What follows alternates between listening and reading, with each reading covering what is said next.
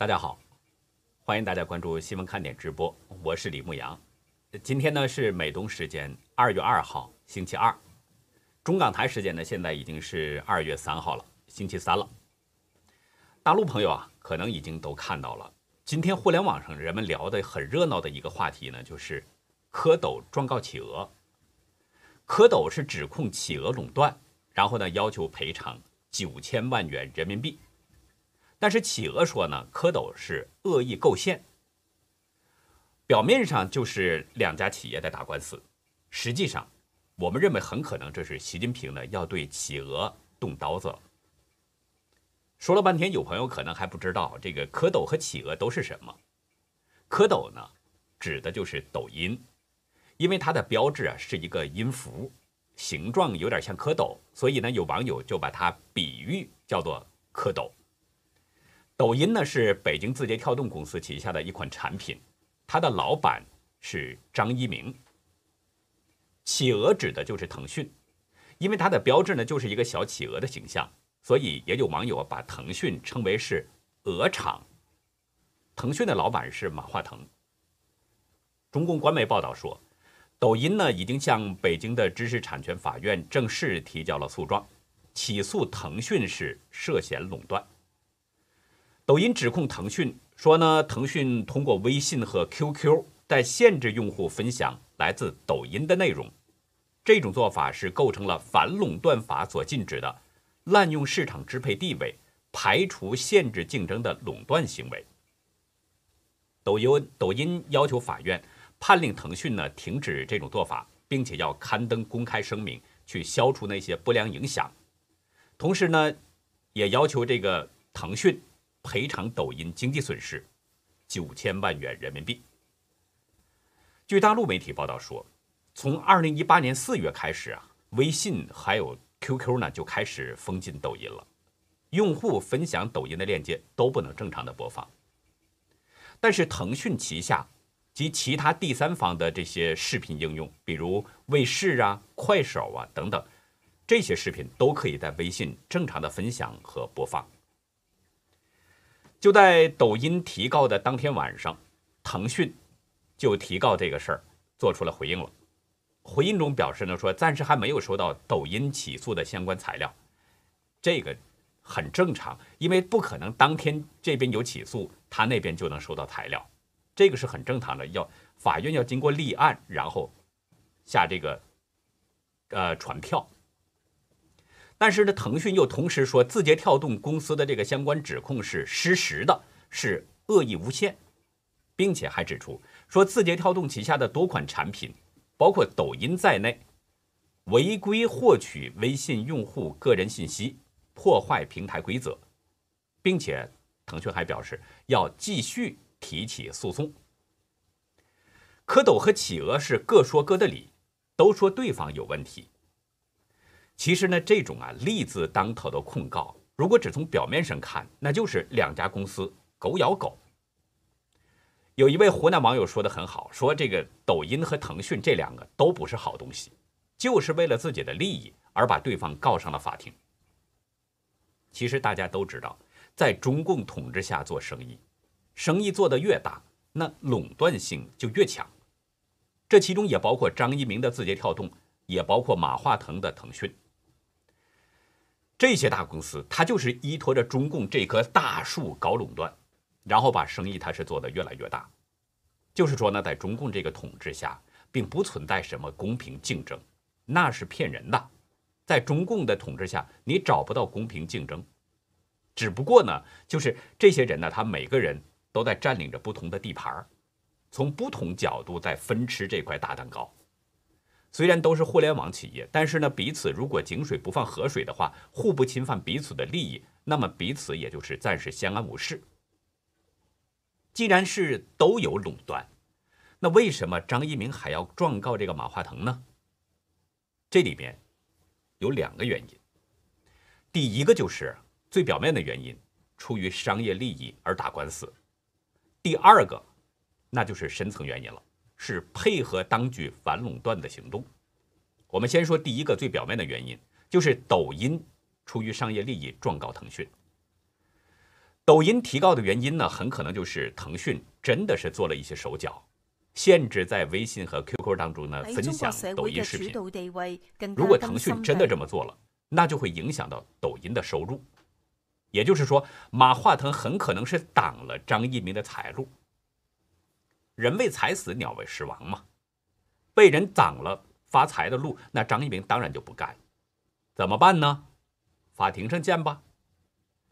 但是这种官司大家知道，张一鸣即使赢了，他也是得不到腾讯赔偿的，因为这个案子是告到了知识产权法庭，即使法院受理之后查证属实，发现呢腾讯确实在限制分享抖音的视频，即使查证属实了，然后对腾讯做出处罚以示惩戒嘛，即使这样做了，这种它也是属于监管的这种市场监管的罚款，它不会给抖音的。都是被中共给扣下，对腾讯的罚款都会落到中共的手里边，而且呢，张一鸣还得搭上自己的诉讼费呀、律师费啊等等这些钱。那么对张一鸣来说，这是不是就是一个赔本的买卖呢？不是，如果您这么认为，那就错了。张一鸣的目光可能更长远。如果官司赢了的话，腾讯首先要被罚款。这就给公众一个不好的印象，这对腾讯来说是一个不小的打击。同时呢，抖音如果赢了这个官司，那它的公众影响力肯定会增加，会有更多的人去注意抖音。这样的话，它的流量自然会更多，它在社交媒体上它的话语权也就会变得更大。虽然现在赔上这么一点点的诉讼费、律师费等等，这些都是小钱儿。但是从长远来看，将来很可能会把整个市场据为己有，形成这个真正的视频垄断。就是说，这个张一鸣他的目光可能会更长远，不是有那么句话吗？叫“无利不起早”嘛。南开大学软件工程专业毕业的张一鸣，虽然还不满三十八岁，但是他的智商是不能小觑的，特别是现在。中共当局正在劲吹反垄断风，这个时候提告腾讯，正好是配合当前的形势，很可能就会趁势击沉腾讯，然后自己趁势做大，甚至形成一种新的垄垄断。这也就是我要说的第二个原因，配合国内目前的反垄断形势。去年年底呢，中共市场监管总局出台了一份，呃，叫《反垄断指南》。这个题目呢叫《关于平台经济领域的反垄断指南》，叫征求意见稿。文件当中指出，红包补贴、品牌屏蔽、二选一、大数据杀熟、搜索降权、流量限制、技术障碍等等，都可能成为滥用支配地位行为的表现形式。而且，平台经济领域反垄断案件不一定需要界定相关的市场。市场监管总局的这份文件出台呢，其实是因为中共当局在要求反垄断。在去年的十二月十六号到十八号这三天当中，中共当局呢举行了一个中央经济工作会议。在这个会议上，中共要求要强化反垄断，还有防止资本无序扩张。会上强调，加强规制，提升监管能力，坚决反垄断和不正当竞争行为。大家想一想，抖音说从二零一八年四月就发现腾讯已经做了手脚，在限制抖音的视频，这已经快三年了。为什么那么长的时间，抖音都没有提高呢？这里面很可能有张一鸣自己的打算，之前的翅膀可能还不够强硬，怕碰不过马化腾。更主要的是，现在指控腾讯垄断。可以借着当局这个反垄断的风势，把火烧得更旺，对腾讯形成一次沉重的打击。如果联系当前国内的形势，我们还可以看到另外一种可能：抖音提告腾讯，很可能就是习近平要收拾马化腾，是这样的一个前奏。从两个方面来看，这种可能性都是存在的。说这个问题呢，我们需要先看看马化腾和张一鸣的背景。我们之前说过很多次了，在中国大陆想做大生意，没有一定的背景和靠山，几乎是不可能的。那么，张一张一鸣，他把生意做得这么大，靠山是谁呢？网络上很少有这方面的消息，我们只是尝试着分析一下。张一鸣是出生在福建省龙岩市永定县，那么他起家的核心动力很可能跟这个福建帮有关系。有网友呢在去年就爆料，张一鸣就是福建帮的一员。大家知道，习近平从一九八五年开始，一直到二零零二年十月，他始终是在福建任职主政，从厦门市副市长一直官至福建省省长。坊间有一种说法，习近平走上中共最高领导人的大位，福建帮起了不小的作用。这个说法呢？我们是没有办法去考证的，但是习近平十七年都在福建官场任职，应该说他跟福建官场和福建帮都有很深的接触。他在福建任职期间，很可能培养了一批自己的势力，比如现任的中共宣传部长黄坤明，这就是习近平一路提拔起来的福建籍的官员。黄坤明的履历显示，一九八二年。他就开始呢，在家乡福建龙岩工作。从一九九三年开始，他分别担任福建省龙岩地区行署专员助理和福建省龙岩地区地委委员。后来到了一九九七年，他又成了龙岩市委常委。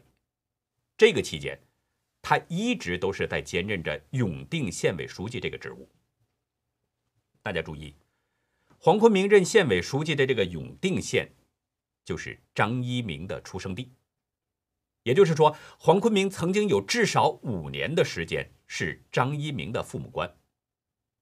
后来，黄坤明随着习近平的升迁，官职也是一路水涨船高，后来就成了习近平嫡系之江新军的重要成员。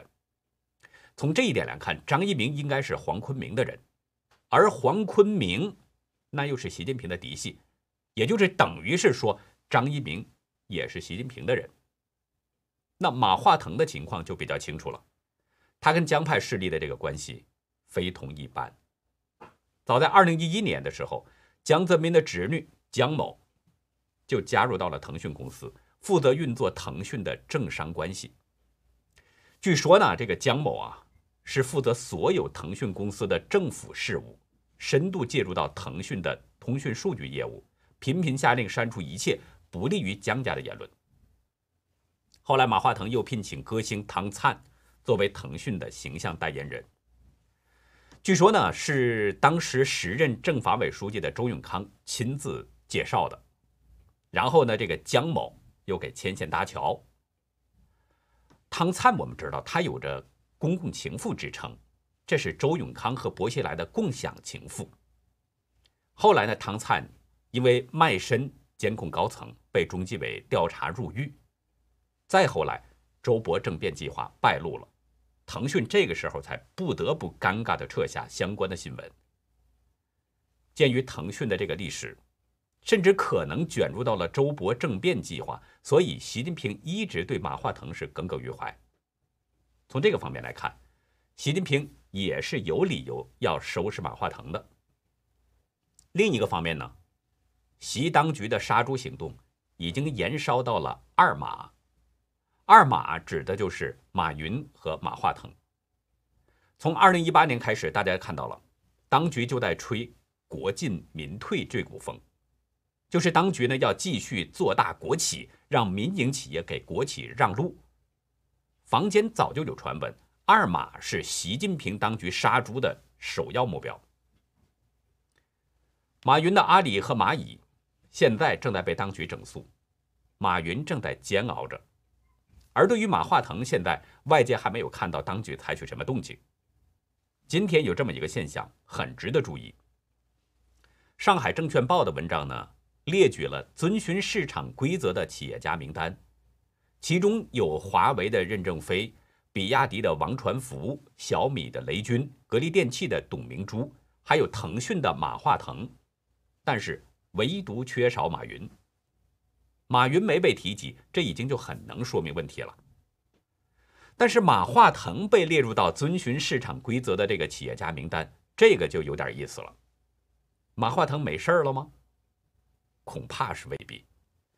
我们看到此前有不少这样的案例，中共官员在落马前的一分钟之前还在台上大讲特讲，一分钟之后被带走审查了。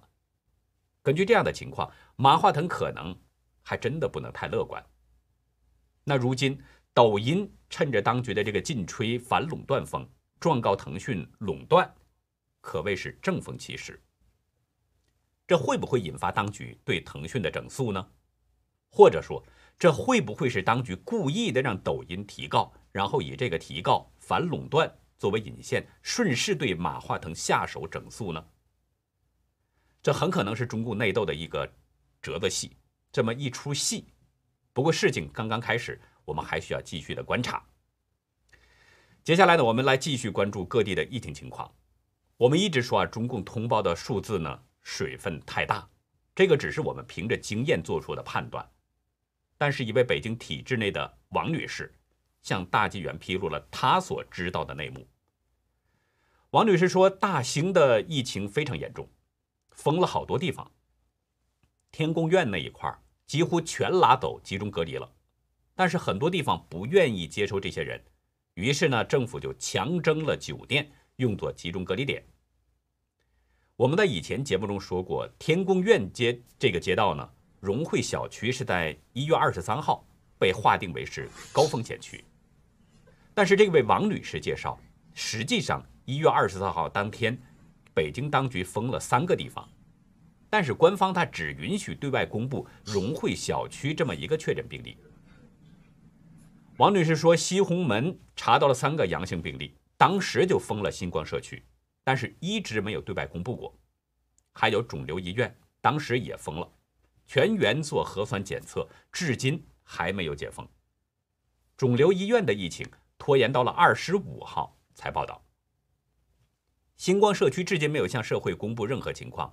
融汇社区是高风险区，还有天宫院社区、天宫院中里、天宫院南里、天宫院西里、龙湖时代天街，这都是中风险区。这位王女士还透露，肿瘤医院是环境污染。是试剂之类的东西带阳性，不知道是疫苗还是什么。经过大数据排查，涉及的病人有一千六百多人。如果不是王女士泄露这些内幕，我们恐怕怎么都不会想到，当局在天宫院街道这么一个地方，隐瞒的真相就这么多。我不想用以此类推这样的方式来推算全国的疫情情况。我们常说这么一句话：只有你想不到。没有他做不到。哈尔滨今天呢，就是二号，当局通报，昨天是新增确诊病例有六例，新增无症状感染者有三例。如果只看这个数字，你怎么也想不到当局会在内部通知当中要求对小区要实行三封。有知情网友透露，哈尔滨市的高风险区呼兰区蓝河街道，昨天。就是一号在内部通知，对小区实行三封，也就是封房门、封单元门、封小区门，实行全封闭管控。有多个视频显示，一月三十一号，哈尔滨已经有多个小区实行了封闭管理了，有的居民被带走集中隔离。当天晚上，当局是派出很多的大巴士前往道里区荣耀天地小区。封了居民楼，又延长了小区的封闭时间，同时呢，把居民全部拉走集中隔离。荣耀天地小区有一位化名叫王芳的居民告诉大纪元，小区是出现一个确诊病例。三十一号的晚上，其中一栋楼的一个单元共三十层楼，所有人全部都被拉走隔离，另一个单元也全部封闭。昨天就是一号。王芳所在的小区做了二次核酸检测，然后通知呢说，从二号开始，就是从今天开始，所有的小区单元门全部封闭。他们小区高层是三十二层，有一千七百户人家，除了被拉走的，全部在家隔离。不过呢，当局通报三十一号的两个确诊病例所在的地区，并不包括他们这一个小区。网上还有视频显示，哈尔滨市道里区群力新城中区也在一月三十一号晚上封闭了单元楼，原定是二月三号，就是明天要解封，又延长到了二月八号。还有网友披露，一月三十一号晚间，当局呢也将道外区梧桐郡小区的居民拉走，集中隔离了。所有这些情况，官方都没有任何的报道。有网民质疑。封了那么多小区，怎么不通报呢？苑乡加油站旁边小区都封了，有的单元楼直接封了。但是等到两天才看到有确诊，而且还不知道是不是这边的病例。管控名单上好多被封的小区根本就不在上面，感觉哈尔滨上报的都延迟了两三天。三封的政策呢，对人们的这个生活影响那一定是很大的。但是有网友啊。他想在微博发布有关疫情或者是食物供应的帖子，可是不是被删帖，就是发不出去。有网友说，不知道触发了什么关键词，发出来就没了，试了三次都不行。接下来呢，我们再把目光转到国外，看看国外的疫情情况。纽约市卫生专家戴夫·乔西表示，纽约市已经鉴定出十三例英国变种病毒。B 幺幺七病例，乔西说，目前呢正在密切监视着局势。市长白思豪说，今天报告的阳性率是百分之八点二，新增了四千五百八十五起病例。而洛杉矶县卫生局表示，这种英国病毒变种的病毒已经在洛杉矶社区传播了。卫生局呢正在继续检测样本。根据疾控中心的数据，截止到一月三十一号。全美国感染英国变种病毒的病例一共是四百六十七例，涉及全美国三十二个州，其中佛州最多，有一百四十七例，其次呢是加州有一百一十三例，然后是纽约州四十二例。从这份数据来看，这种英国变种病毒很可能已经在美国的社区传播了，而且更糟糕的是。英国又发现了新的突变的变毒病种，新的这个病毒毒株已经又发生了突变。BBC 今天报道，正在英国传播的变种病毒当中呢，专家们发现了有南非和巴西变种毒株的因素，名为 E 四八四 K 的新突变毒株在英国出现了。这个发现意味着防疫又增加了难度。英国卫生部门表示说，从去年十二月二十二号以来，英国通报了一百零五例南非变种病毒案例，其中有十一例呢是没有旅游史。英国传染病和流行病学专家、政府顾问安德鲁·海沃德对天空新闻表示，南非变种病毒在英格兰的病例数被大大低估了。他说，现在只不过就是社区传播的冰山一角。海伯德说：“从这十一例本地传播引起的病例，说明当地的传播已经具有相当高的规模。”海沃德的意思是说呢，这发现的十一个病例仅仅是感染患者当中极少的一部分，还有大量的患者目前没有发现。海沃德使用的这种分析方法呢，很像我们生活当中的那种蟑螂理论。就是当你在厨房里面发现一只蟑螂的时候，很可能就意味着还有更多的蟑螂是在角落里边隐藏着。所以呢，从今天开始，英国政府对八万名十六岁以上的民众要进行大规模的紧急检测，无论你有没有症状，都要参加这一轮的紧急测试，以遏制新变异病毒在社区扩散。专家还警告，即使以前曾经感染过病毒的人。也有可能被这种南非变种病毒重新感染。专家的这个说法非常值得我们警惕。感染过病毒的人康复后，一般就认为呢，体内是有了抗体了，有一定的免疫力了。但是按照专家的这个说法，即使体内有抗体，对这种新的变种病毒也没有免疫作用。所以呢，希望大家一定要多多的注意。免受这种外邪的侵扰。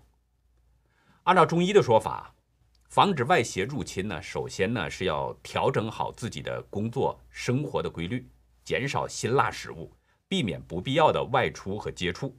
同时呢，要合理的收敛心神，尽量使自己保持平静。但是我还是要提醒大家，最主要的就是保持内心的一份善念。正所谓，心善一寸，病退一丈。善良是万能的解药。那好，我们以上呢就是今天的直播节目内容了。如果您喜欢新闻看点的话呢，请别忘记点赞订阅，并且呢尽可能的帮我们把它转发出去，因为真相对每一个人都是非常重要的。有一位大陆朋友啊，他呢在 email 当中问了我一个问题，说为什么修桥补路双瞎眼？我在邮件中呢回复了他。给他讲了一个故事，在今天的优乐客会员区，我也想跟大家分享一下这个故事。另外呢，还有一个王老传的故事，也想呢一并分享给大家。欢迎大家到优乐客会员区了解更多。那好，感谢您的收看，再会。